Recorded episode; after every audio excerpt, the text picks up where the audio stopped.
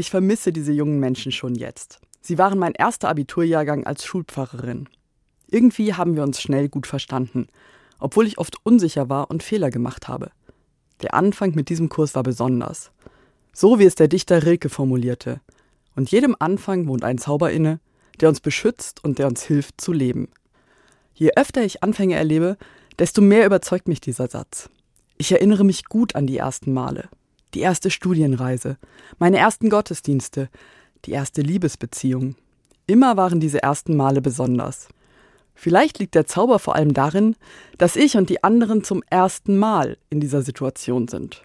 So gern würde man alles richtig machen und steckt darum besonders viel Energie und Liebe in diese ersten Versuche. Zumindest bei meinen ersten Malen habe ich Fehler gemacht und wusste etwas nicht. Dann habe ich mich entschuldigt, nachgefragt, einen neuen Anlauf gewagt.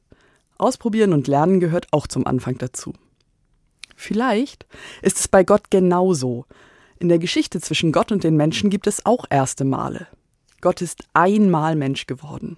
Jesus. Kein zweiter Versuch, keine Wiederholung.